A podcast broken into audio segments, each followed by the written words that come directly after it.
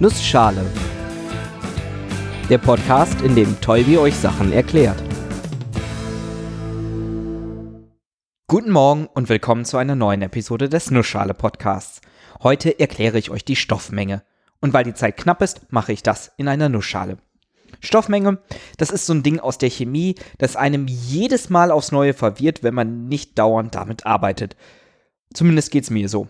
Eigentlich alles total einfach. Ein bisschen mal und geteilt und das war's. Aber sich zu merken, was jetzt was ist, naja. Ich versuche mal, das Ganze anschaulich genug zu erklären, dass es vielleicht etwas länger hängen bleibt. Zunächst mal für alle, die noch nie etwas von der Stoffmenge gehört haben. Stoffmenge bezeichnet eigentlich genau das, was man bei dem Namen erwarten würde. Die Menge eines Stoffes. Okay, nicht Stoff im Sinne von Textil, sondern eher Stoff, wie er in der Chemie vorkommt. Also eigentlich irgendwas.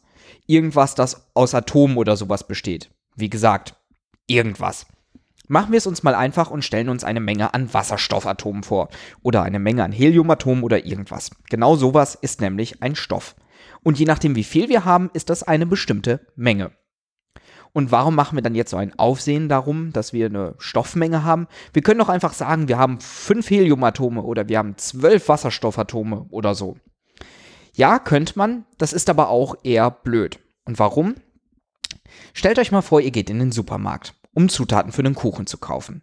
Die wichtigste Zutat für den Kuchen ist natürlich heutzutage Zucker. Und wie viel? Okay, im Rezept steht 8,79 mal 10 hoch 23 Teilchen Zucker. Das ist schon irgendwie uncool, oder? Das haben sich auch die Chemiker gedacht und stattdessen eine neue Einheit eingeführt, nämlich 17,58 mal 10 hoch 23 Teilchen Zucker. Die bekommen jetzt die Einheit eine Packung. Eine Packung Zucker.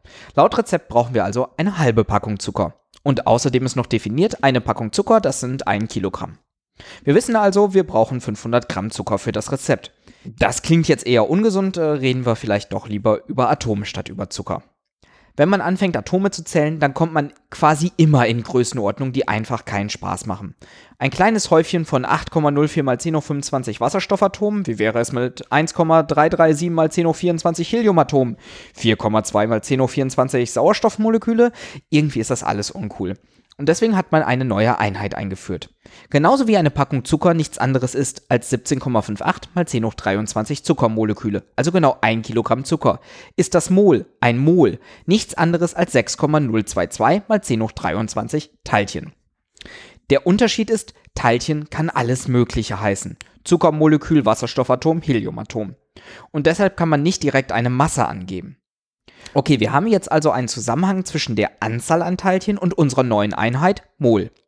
Gibt man die Anzahl an Teilchen direkt an, also 6,022 mal 10 hoch 23 Teilchen Wasserstoff, dann spricht man von der Teilchenzahl.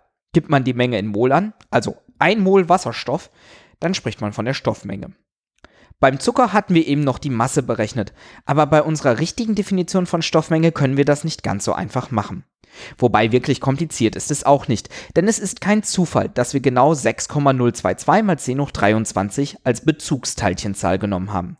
Im Gegenteil, diese Zahl ist so wichtig, sie hat sogar einen Namen.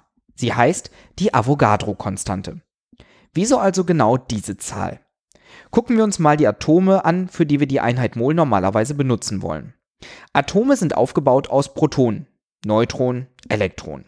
Protonen und Neutronen wiegen etwa gleich viel. Elektronen sind so leicht, die können wir quasi erstmal ignorieren, wenn wir uns für die Masse interessieren. Ein Wasserstoffatom hat ein Proton.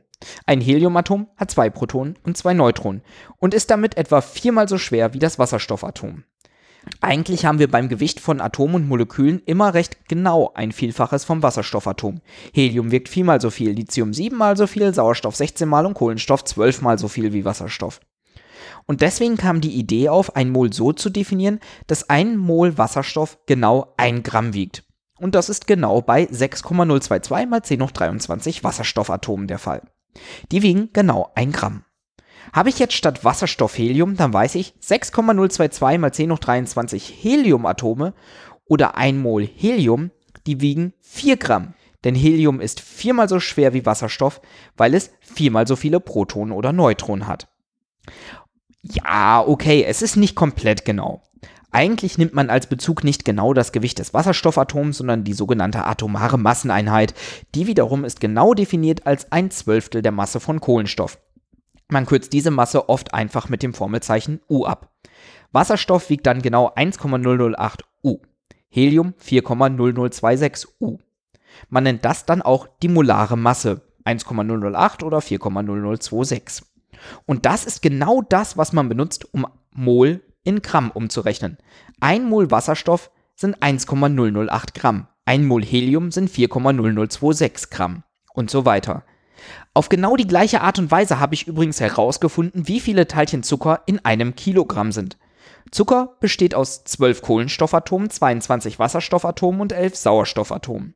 Also 12 Atome mit molarer Masse 12, 22 Atome mit molarer Masse 1 und 11 Atome mit molarer Masse 16.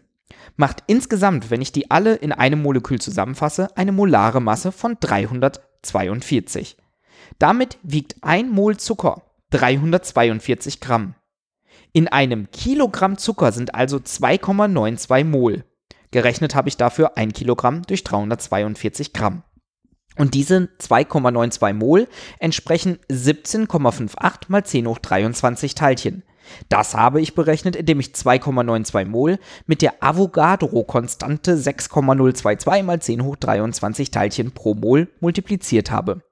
Bei Mehl sähe das Ganze übrigens wieder anders aus. Der Mehl besteht aus anderen Atomen, hat damit eine andere molare Masse. Ist aber auch egal. Die Berechnungen bleiben nämlich alle gleich. Und ich gehe jetzt erstmal Kuchen backen. Normalerweise sage ich jetzt an dieser Stelle bis nächste Woche. Aber ich hatte ja schon angekündigt, dies hier, das ist die letzte Episode, die im 7-Tage-Rhythmus gekommen ist. Und gleichzeitig die erste Episode des 10-Tage-Rhythmuses. Und nun habe ich keine Ahnung, wie ich mich verabschieden soll. Bis in 10 Tagen klingt irgendwie doof. Bis bald, Namaste, Tschüssikowski. Naja, ich mach's mal ganz einfach. Vielen Dank fürs Zuhören und bis zur nächsten Episode.